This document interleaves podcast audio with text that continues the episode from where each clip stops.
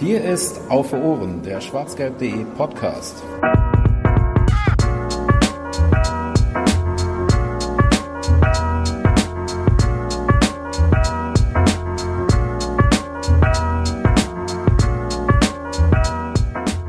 Deutscher Meister wird nur der BVB. So zumindest hieß unsere letzte Ausgabe und damit herzlich willkommen zu Auf Nummer 30. Ähm, wir sprechen heute über weitere Meisterchancen von Borussia Dortmund und damit meine ich nicht die Profimannschaft, sondern die Jugendmannschaften.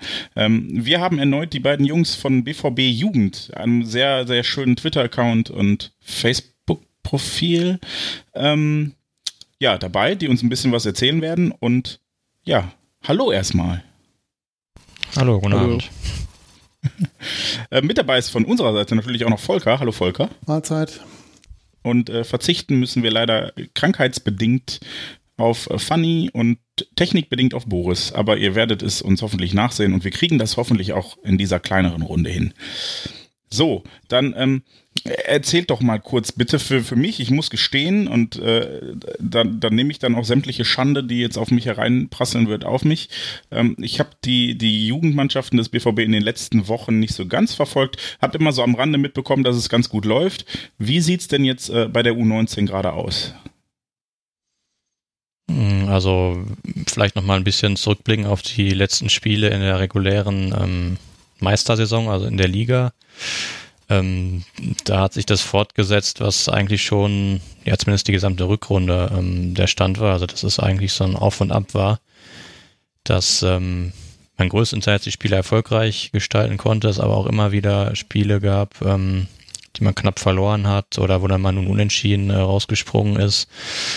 Ähm, ja, und deswegen war es dann halt am Ende auch wieder extrem eng, als es um die ersten beiden Plätze ging und ähm, hat sich praktisch alles in den letzten Minuten am letzten Spieltag entschieden und äh, ja, da hat dann der BVB trotz 2 zu 0 Führung, was die äh, Meisterschaft in der Staffel West bedeutet hätte, und, ähm, das Spiel noch abgeschenkt und 2-2 gegen MSV Duisburg zu Hause gespielt, sodass dann Schalke ähm, den Platz an der Sonne inne hatte und der erste FC Köln da eigentlich von den drei Mannschaften immer über die gesamte Saison der konstanteste, die konstanteste war äh, ist dann ganz leer ausgegangen. Ähm, und das ist alles so ein bisschen symptomatisch für die U19 des BVB im Speziellen und ähm, diese Staffel im Allgemeinen, dass es alles ex extrem eng war und ähm, ja, eigentlich war schon die ganze Saison ähm, klar, dass das alles auf den Showdown am letzten Spieltag hinausläuft.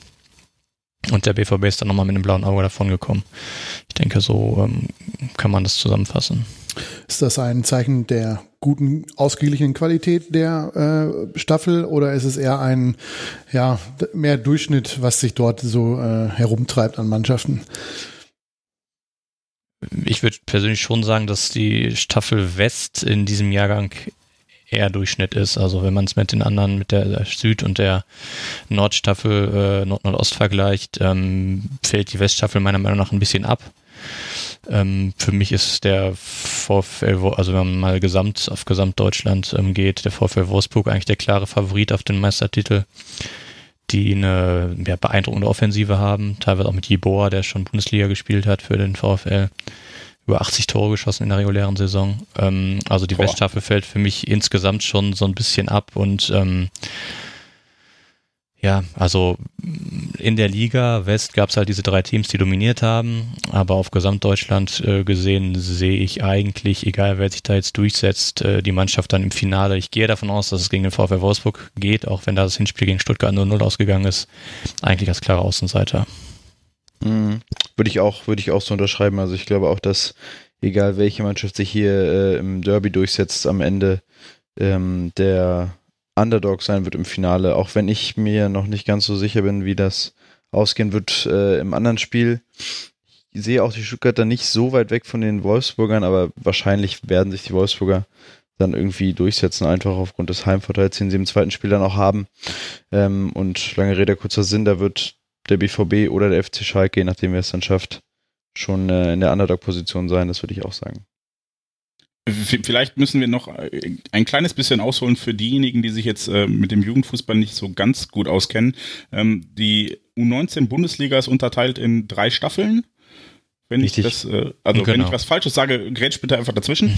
Und ähm, aus diesen drei Staffeln wird dann am Ende der Saison ein, einen Playoff-Modus gespielt mit zwei Halbfinals und einem Finale. Und genau. ähm, ihr spracht eben davon, dass der BVB mit einem blauen Auge davongekommen ist, denn ähm, ich glaube, es wurde ausgelost am Anfang äh, des Jahres, welche Staffel quasi zwei Halbfinalisten stellen? Nee, das ähm, nee. Bezieht, bezieht, sich auf, also die Staffel, die quasi am erfolgreichsten war in den letzten Jahren. Ich weiß nicht, auf was für einen Rhythmus sie das bezieht, die letzten drei oder letzten fünf Jahre, also welche Mannschaft aus welcher Staffel da die meisten Finalteilnahmen hatte, beziehungsweise die meisten Titel geholt hat, die bekommt hat, dann immer auf den Zeitraum gerechnet, so ein bisschen wie die Fünfjahreswertung, ähm, dann eben zwei Startplätze und die anderen beiden Staffeln einen Startplatz. Und die Staffel West war halt aufgrund von Schalke und Dortmund in den letzten Jahren eben sehr erfolgreich und deswegen haben sie zwei Startplätze. Und gelost wurde dann aber gegen wen gespielt wird, richtig? Also, dass es jetzt zum Derby kam im Halbfinale, war ein Losentscheid. Ja. Super. Gut, und äh, deshalb hat der BVB jetzt trotz Platz 2 nur äh, in der Endtabelle noch die Chance auf die deutsche Meisterschaft oder zumindest erstmal auf das Finale, denn ähm, dieses Halbfinale gegen die Nachbarn aus äh, der, dieser komischen Stadt da ähm, hat, das Hinspiel hat schon stattgefunden. Wollt ihr uns darüber noch kurz mal erzählen, wie es da abgelaufen ist? Ja, in Kurzfassung kann man sagen, dass, also das Spiel ist 2 zu 2 ausgegangen. Vielleicht starten wir damit erstmal. Ich weiß ja nicht, ähm, wer das Spiel gesehen hat oder wie viel davon ähm, bei allen angekommen ist. Also das Spiel ist 2 zu 2 ausgegangen und wurde auswärts ausgetragen. Ähm, nicht auf Schalke, sondern in, in, Oberhausen, aber Schalke war die Mannschaft mit Heimrecht. Und ähm, der BVB hat dann, war zweimal in Führung und hat jeweils den Ausgleich kassiert. Das 2 zu 2 ist am Ende in der, ich glaube, 94. Minute gefallen, also denkbar spät. Das war sehr ärgerlich. Da hatte man, glaube ich, äh, den Sieg fast schon eingeplant und dann doch noch das 2 zu 2 in letzter Moment, im letzten Moment bekommen. Das Positive ist äh, eindeutig, dass man die bessere Mannschaft war. Ich glaube, das kann man ähm, auf jeden Fall so sagen und dass man ähm, durchaus das Spiel hätte eigentlich auch gewinnen können. Ähm, und das, denke ich, lässt auf jeden Fall hoffen, dass man auch im Rückspiel äh, in der Favoritenrolle ist und ich glaube, wenn man es schafft, sein Leistungsniveau ähm, zu erreichen, sollte man sich schon auch durchsetzen, denke ich, weil auch einfach der FC Schalke mit diesem Team, ähm, das ist sicherlich beim FC Schalke gerade in der U19 in der Qualität nicht so stark, wie wir es in den letzten Jahren schon gesehen haben. Ähm, und da muss der BVB mit der aktuellen Mannschaft ähm, eigentlich den Anspruch haben, den, den FC Schalke zu schlagen die individuelle Qualität sehe ich beim BVB in jedem Falle höher. Ähm, und ähm, das Spiel gegen äh, Schalke jetzt das Hinspiel ähm, am gestrigen Mittwochabend ist eben 2 zu 2 ausgegangen. Man war die bessere Mannschaft und hat einfach dann ähm, hier und da nicht konsequent genug gespielt und ähm, bisschen Pech gehabt, aber letztendlich, glaube ich, ist ja auch ein 2-2 ein ordentliches Ergebnis, um in ein Rückspiel zu gehen.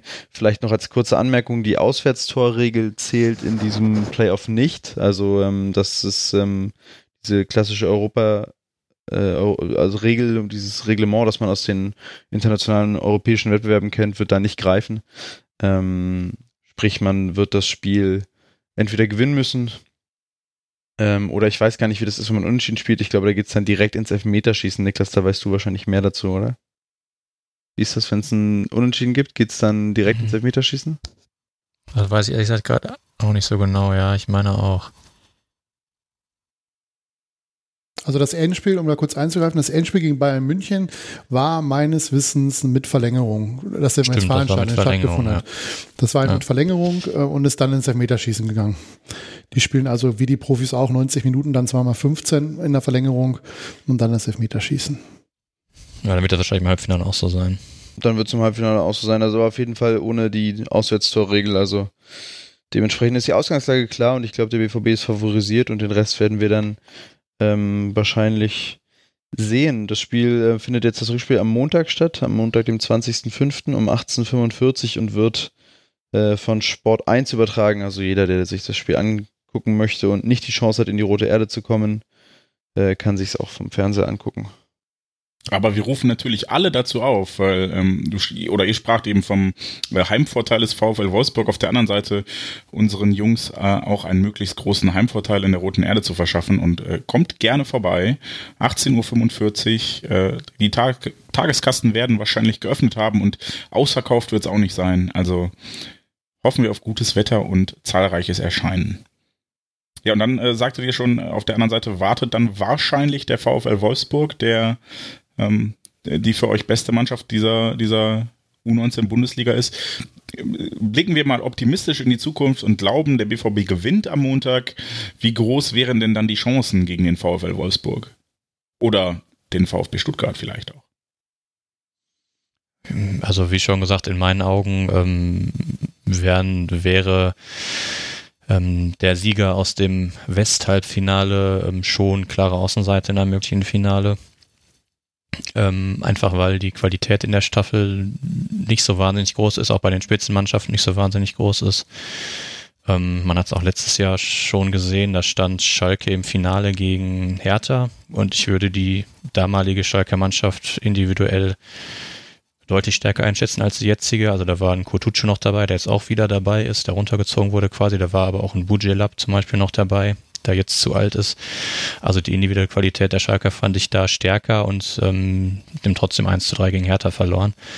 Ähm, also ich würde sagen, dass ähm, der, der, der Sieger aus dem Spiel, aus dem Derby Außenseiter ähm, ist, ob es dann gegen Wolfsburg oder Stuttgart geht, eigentlich fast egal. Ähm, ja, das ist, also ich gehe davon aus, dass es der VfL Wolfsburg wird, einfach aufgrund der enormen offensiven Qualität, die diese Mannschaft hat. Ähm, ja, und dann, ähm, gut, ist es ein Finale, 90 Minuten, da kann, kann natürlich immer alles, alles passieren, vor allem im Jugendfußball, da gibt es oft verrückte Dinge, die da, äh, die da passieren. Das hat man ja auch schon oft genug gesehen. Ähm, aber wirklich rein von der individuellen Qualität her ist Wolfsburg äh, in meinen Augen da klarer Favorit. Wo würde das Finale stattfinden? In, äh, bei dem Sieger des Duells Stuttgart-Wolfsburg? Genau. Oder? Okay. Also das Finale wäre dann am 2. Juni, das müsste ein Sonntag sein, wenn ich das richtig im Kopf habe, äh, um 12.45 Uhr. So habe ich das einer äh, Fußball.de, glaube ich, entnommen. Ähm, da war auch nicht ganz ersichtlich, wer das Heimspiel hat, deswegen habe ich nochmal nachgefragt. Und dieses Spiel wird auch auf Sport 1 übertragen werden, kann man jetzt auch schon mal sich im Kalender eintragen. Also am 2.6. nicht so viel vornehmen. Die Bundesliga ist eh vorbei, Champions League dann auch. Kann man schön, äh, nachdem man am Abend zuvor äh, Kloppo hat gewinnen sehen, sich noch angucken, wie hoffentlich, hoffentlich, hoffentlich unsere U19-Jungs ähm, ja, einen Titel nach Hause holen. Glaubt ihr denn gar nicht, also ihr, ihr sprecht jetzt von individueller Qualität, dass, oder, oder anders formuliert, hat die Mannschaft des BVB in den letzten Wochen jetzt nicht den Eindruck gemacht, dass sie da vielleicht auch über, ähm, man spricht ja gerne von, von Einstellungen, Moral oder vielleicht auch irgendwelche taktischen Kniffe, ähm, ja, zumindest eine, eine, also eine Chance haben sie hoffentlich so oder so, aber gibt es da vielleicht irgendwas, was Hoffnung macht? Naja, ich meine, Hoffnung macht an der Stelle schon auch einfach immer, dass auch der BVB ordentliche individuelle Qualität hat ähm, und sicherlich über Spieler verfügt, die auch so ein Endspiel ähm, dominieren können. Gerade Raschel, glaube ich, hat auch gegen Schalke wieder gezeigt, dass er einfach äh, nochmal noch mal, noch mal einen guten Schritt weiter ist als seine restlichen Mannschaftskollegen und ist auch einer, der so ein Finale auch, ähm, glaube ich, schon auch irgendwie seinen, seinen Stempel aufdrücken kann. Also es gibt auch ähm, schon auch trotzdem genug individuelle Klasse, um so ein Spiel dann vielleicht auch mit ein bisschen Spielglück zu gewinnen. Also ähm, es, es, wird nicht so sein, dass Dortmund da völlig chancenlos ist. Es geht äh, eher darum, jetzt zu sagen, oder das ging, glaube ich, ging uns darum, eher zu formulieren, dass der BVB in der Außenro Außenseiterrolle sein wird und man nicht zwingend davon ausgehen kann, dass der BVB ein potenzielles Finale, sollte man es denn erreichen, gewinnen wird. Aber natürlich ist die Qualität trotzdem so groß, dass man auf diesem Niveau sicherlich Chancen hat, auch so ein Spiel zu gewinnen, gerade weil es eben ein, zwei Spieler gibt, ähm, die gut genug sind, um so ein, so ein Finale auch zu dominieren. Also was ich in den letzten Wochen jetzt persönlich ganz interessant fand, ich weiß nicht, ob das auch so ein bisschen was mit der Personalie Benjamin Hoffmann zu tun hat, der ja jetzt da seine letzten Wochen äh, in der Verantwortung steht. Ähm, aber so ein bisschen Schlüsselspiel war vielleicht ähm, gegen Rot-Weiß Essen zu Hause. Ähm, Hoffmann hat in den letzten Spielen ähm, durchaus die ein oder andere überraschende Personalentscheidung getroffen. Er hat zum Beispiel zweimal hintereinander den besten Torjäger Eidinel draußen gelassen und dafür ähm, ähm Paul Besong starten lassen, der aber auch eine sehr gute Phase momentan hat äh, und glaube ich auch in den letzten beiden Spielen drei oder vier Tore gemacht hat. Er hat ähm, und das war für mich so ein kleiner Knackpunkt äh, in, noch vor der Pause. da stand es 0-0 beim Heimspiel gegen Essen, hat der ähm, Ferrei ausgewechselt. Einfach aufgrund der Tatsache, dass äh, ja, der ein total miserables Spiel gemacht hat, sich nicht an taktische Vorgaben gehalten hat, sein eigenes Ding durchgezogen hat und dann ist er, glaube ich, in der 30. Minute ausgewechselt worden. Und ähm, ab da war dann auch im, im Spiel des BVB so ein kleiner Knick, aber im positiven Sinne. Also da ist die Mannschaft deutlich geschlossener aufgetreten. Man hat gemerkt, da, man, da war ein Matchplan erkennbar. Ähm, da stand eine Mannschaft auf dem Platz.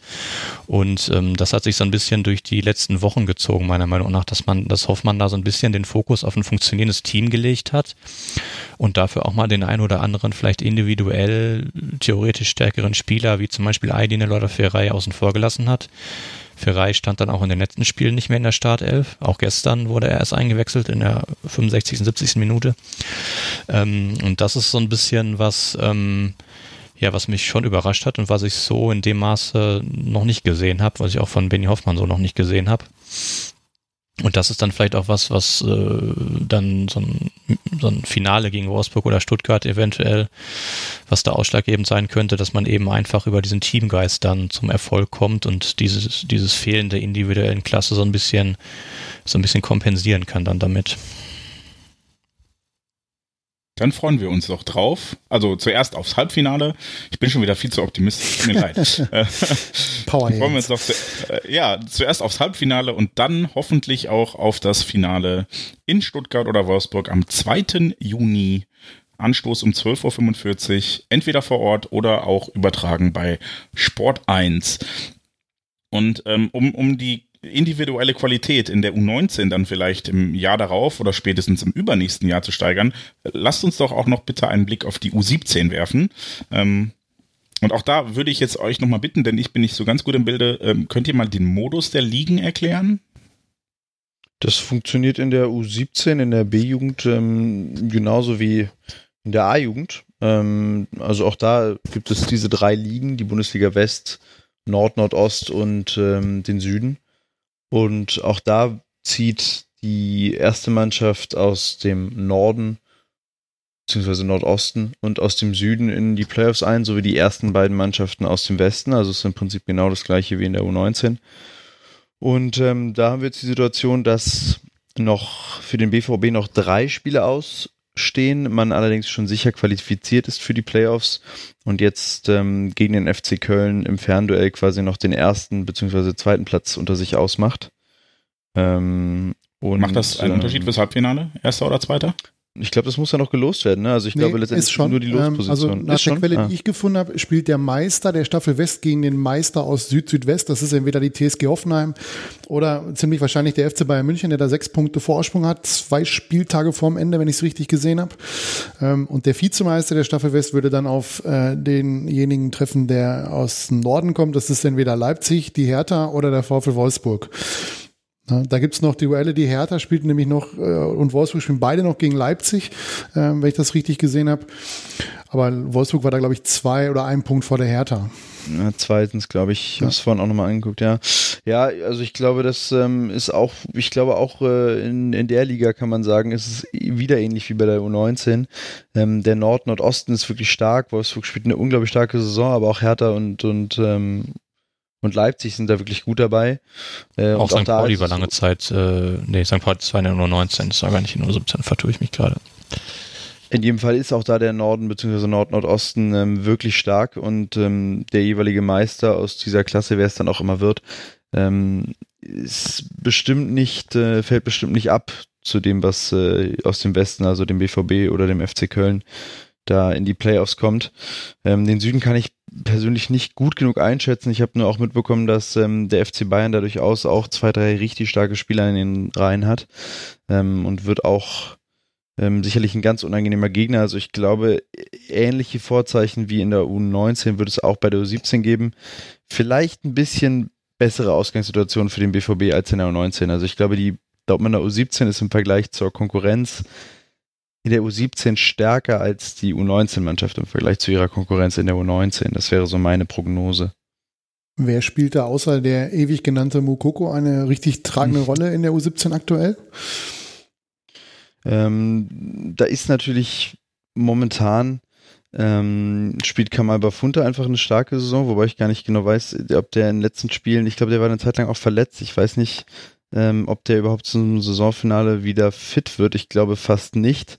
Das ist sehr schade, weil der wirklich einen, sehr stabilen Eindruck gemacht hat. Der war ja vor der Saison aus Nantes gekommen, der war wirklich stark im, im ersten, in der ersten Saisonhälfte. Ähm, sein Fehlen wäre auf jeden Fall schwerwiegend. Ansonsten ist ähm, Hetemi als Hirn der Mannschaft sicherlich zu nennen. Der macht das wirklich gut ähm, und ist unverzichtbar für die Mannschaft. Und ähm, darüber hinaus ist Ware Parkia als äh, Außenstürmer der, der zweit torgefährlichste Spieler nach dem äh, schon oft genannten Mokoko. Äh, ich denke aber sicherlich der individuell stärkste Spieler ist Mokoko. Das kann man schon auch trotzdem nach wie vor so sagen. Das sieht man auch, wenn man sich die ähm, die pure Torstatistik anguckt, da steht Mukoko jetzt bei 36 Toren aus 22 Spielen. Ähm, Ware Parkia als Zweiter kommt dann äh, schon gleich nur noch auf 11, also nicht mal mehr ein Drittel der Ausbeutel, die Mukoko vorzuweisen hat. Also ich glaube, ähm, da muss man sich jetzt auch nicht, ähm, da muss man auch nicht sich bemühen, das jetzt zu verkomplizieren. Da ist Mukoko einfach schon der tragende Spieler. Zu Bafunta noch kurz eben, der hat einen Meniskusschaden erlitten. Der hat jetzt die letzten fünf Spiele nicht gespielt, also seit dem äh, dritten dritten gegen Bochum. Ähm, ich bezweifle, dass das noch reichen Ja, wird. das- Also Meniskusschaden, wahrscheinlich äh, nicht ohne Nee, nee, nee. Arzt zu sein, aber da müsste er jetzt zumindest wieder voll im Training sein, um, um bei der Endrunde noch mitzuspielen. Also da würde ich tippen, das wird erstmal äh, nichts mehr. Das ist, wie gesagt, wirklich schade, weil der ähm, zum Saisonstart extrem stark aufgespielt hat und der Mannschaft ähm, auf der 6 einfach ähm, extrem viel Sicherheit gibt. Der ist einfach auch körperlich schon ein bisschen auf einem anderen Level als der Rest ähm, und hat aber gleichzeitig auch eine wirklich starke Ruhe am Ball. Es ist so ein bisschen quasi wie der, wie der Axel Witze, wenn man möchte, der B-Jugend. Also ist wirklich wichtig für die Mannschaft und ähm, Und hat ja auch zweimal für die Abfall, U19 Ausfall. in der Youth League gespielt, wenn ich das hier gerade Genau. richtig lese. Ja. Genau, ja. ja, ja. Also Mukoku, Hitemi, Parkia, das sind, glaube ich, so die, die Namen, die man da herausheben kann. Tim Böhmer ist ein starker Innenverteidiger. Ähm, das sind, glaube ich, so die, um die es sich ähm, dreht, wenn man jetzt einzelne Namen nennen möchte. Und ähm, besonders in der Rückrunde finde ich auch ähm, Stanislav Fehler noch, er hat einen, hat einen sehr großen Sprung gemacht und spielt eine starke Rückrunde, ist auch ähm, torgefährlich, hat das eine oder andere Tor gemacht, ein oder andere Tor vorbereitet. Ähm, also der hat eine sehr gute Entwicklung in der Rückrunde genommen, finde ich. Wir sprachen gerade von, von der Dominanz von Mokoko. Ist es denn so, dass, ähm, also drängt er sich so in den Mittelpunkt? Wird er gesucht von der Mannschaft? Also kommt das einfach davon, dass er vielleicht auch Zielspieler ist? Ich muss da immer so ein bisschen an, an Theophanes Gekas denken, der ja auch in, in Bochum immer Torschützenkönig geworden ist, ähm, aber sonst jetzt nicht so überzeugend war, genau wie Darren Buckley, den wir dann verpflichtet haben. Ähm, also ist das eine mannschaftliche Sache oder ist er einfach wirklich so gut, dass er alles überragt? Na, ich glaube, das geht dann miteinander äh, einher. Also weil er einfach einen Schritt besser ist als der Rest, weil er einfach der herausstechende Spieler ist und der individuell Beste, wird er natürlich dann äh, in der Konsequenz auch gesucht und ist der, der ähm, in jedem Angriff irgendwo seinen Teil dazu beiträgt und äh, immer irgendwo eine Anspielstation versucht ähm, anzubieten und dann eben auch gesucht wird. Und er ist aber auch trotzdem auch der, der, ähm, wenn wenig geht, sich dann eben einfach den Ball mal schnappt, ähm, nach außen fallen lässt oder ins Mittelfeld zurückfallen lässt und dann einfach mit dem Ball mal losgeht und dann tatsächlich wirklich sehr schwer zu stoppen ist. Also er hat gegen Köln zum Beispiel im Spitzenspiel, ähm, äh, das hier im April stattgefunden hat, Anfang April, äh, ist ähm, das erste Tor genauso entstanden. Da ist Mokoko im, im Prinzip auf Strafraum, äh, auf auf Höhe der Mittellinie mit dem Ball mal losgestartet und an vier Spielern vorbei und war einfach nicht mehr zu halten. Das ist einfach eine Qualität, die er da mitbringt, ähm, die auch in einer relativ statischen Spielsituation immer wieder dazu, dafür sorgt, dass er ähm, irgendwie Räume öffnen kann und ähm, eine Gefahrensituation herbeiführen kann, die sonst ähm, gar nicht entstehen würde. Und deshalb sowohl als auch, er wird gesucht, aber er ist letztendlich auch der, der trotzdem auch mit seinen Aktionen äh, Räume öffnet für seine Mitspieler. Oder für ihn Wäre selbst. also vielleicht was äh, für, für die Profis wäre so spielen gegen Fortuna Düsseldorf, ne? ähm, eine abschließende Frage noch. Wir haben ähm, viele, viele Fragen äh, bekommen, die sich aber alle überwiegend um die Zukunft äh, drehen. Ne? Was passiert mit Spielern und so weiter. Und äh, wir wollten da jetzt mal nicht drauf eingehen. Eine Frage ist aber ein bisschen hängen geblieben und da habt ihr beide gesagt, die würdet ihr ganz gerne beantworten. Und die war, ähm, warum spielt Mokoko eigentlich nicht in der Nationalmannschaft? Und zwar im Sinne von, es war gerade ähm, U17 Ein, ein Turnier. EM, WM, EM. EM. Ja.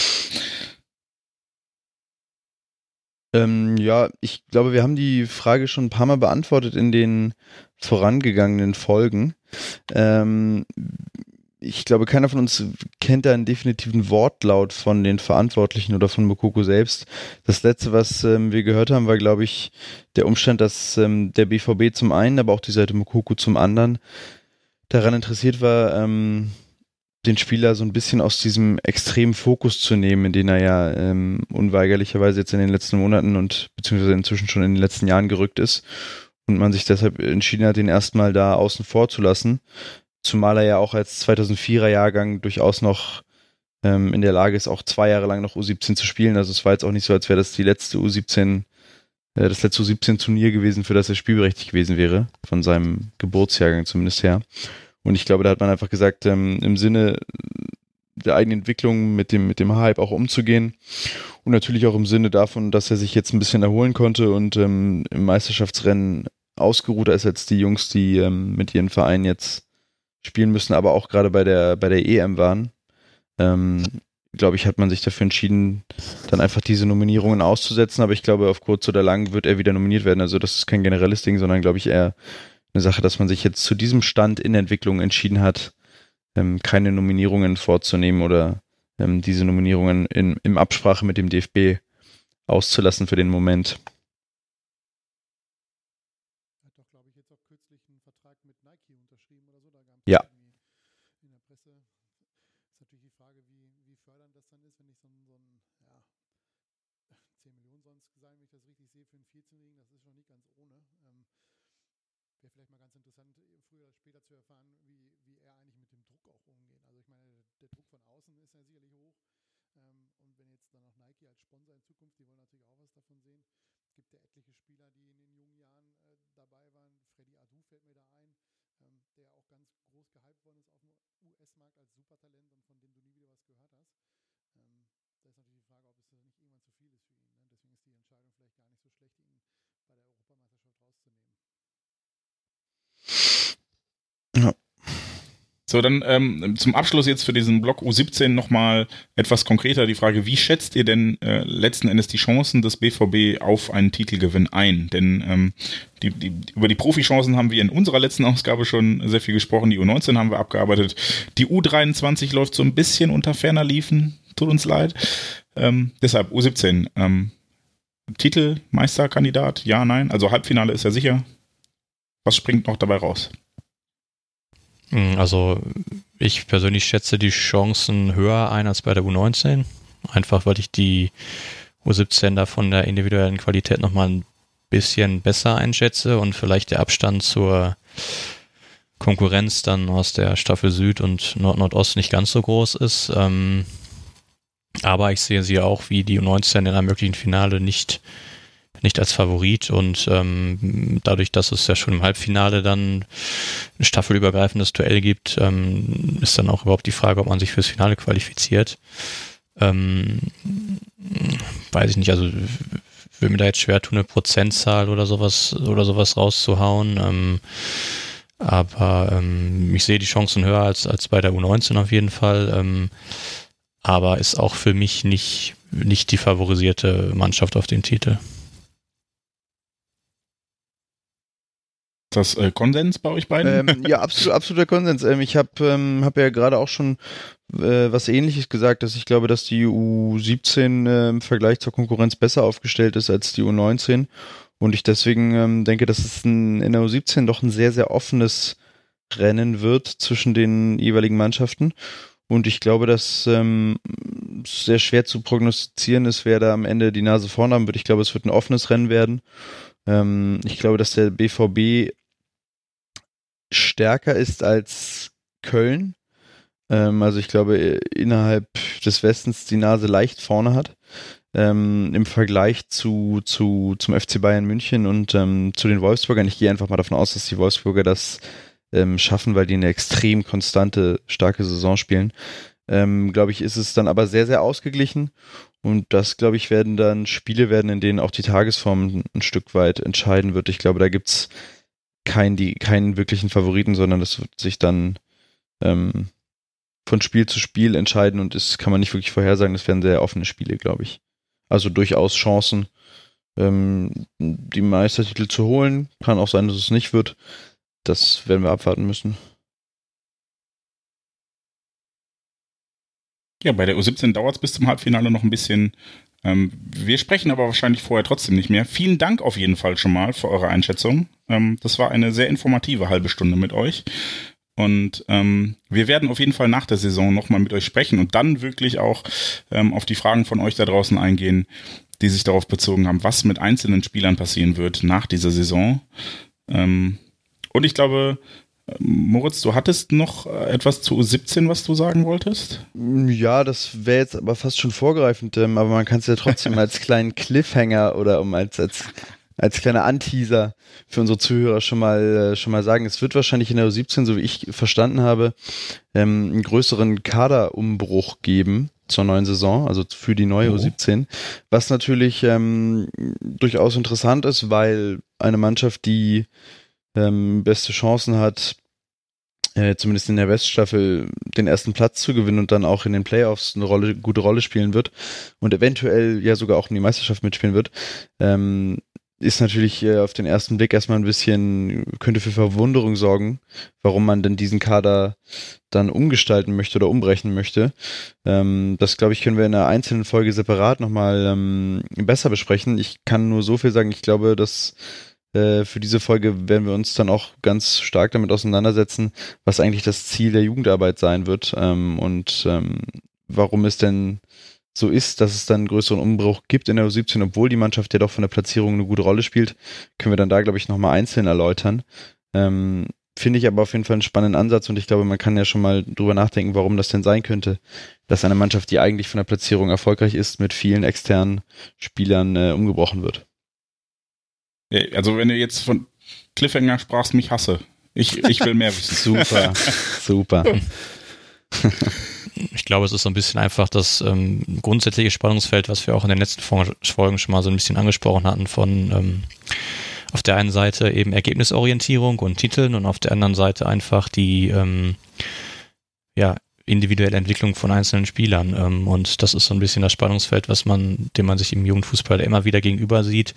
Ob das jetzt auf Vereinsebene ist oder ob das auch auf äh, Ebene des DFB ist. Und ich glaube, dass der BVB da auch mit der personellen Umstrukturierung, wo wir dann auch in der nächsten Folge genauer darüber sprechen werden, jetzt mit Michael Skibbe und einige andere Personalien noch, ähm, dass der BVB da einen neuen Weg einschlagen möchte, vielleicht auch den Fokus verschieben möchte von ähm, eben dem einen Aspekt auf den anderen und ähm, ja, wie gesagt, das ist ein sehr komplexes, umfangreiches Thema, über das man dann ganz gut in einer separaten Folge nochmal ähm, genauer sprechen kann.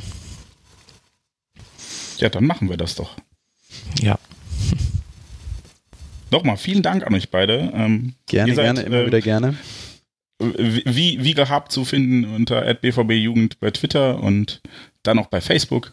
Ähm, und äh, ja, wir hören uns dann, denke ich, nach der Saison, drücken natürlich der U19 im Halbfinale gegen die Blauen äh, die Daumen am Montag 1845 in der Roten Erde. Wenn ihr Zeit habt, kommt gerne vorbei oder guckt es bei Sport 1 und ähm, dann auch hoffentlich das Finale am 2. Juni. Und äh, die U17, die fürs Halbfinale qualifiziert ist, habt ihr da die Daten gerade parat? Äh, nee. Ja, nee, ist nicht schlimm. Es ist ja auch noch nicht klar, ist gegen noch ein bisschen hin. Ähm, genau. Mitte, also Mitte Juni mit, müsste es sein. Es wird mit, also so in der zweiten Juni oder erste bis zweite Juniwoche wird ähm, das Halbfinale auf jeden Fall stattfinden. Das kann ich, das weiß ich. Mehr genauere Daten kenne ich da aber gerade auch nicht. Ja, dann drücken wir dem BVB natürlich auch da die Daumen und den Profis, die am Samstag ihr letztes Saisonspiel bei Sowieso. Borussia Mönchengladbach haben. Vielen Dank euch beiden, vielen Dank Volker. Ciao, ciao. Tschüss und her BVB.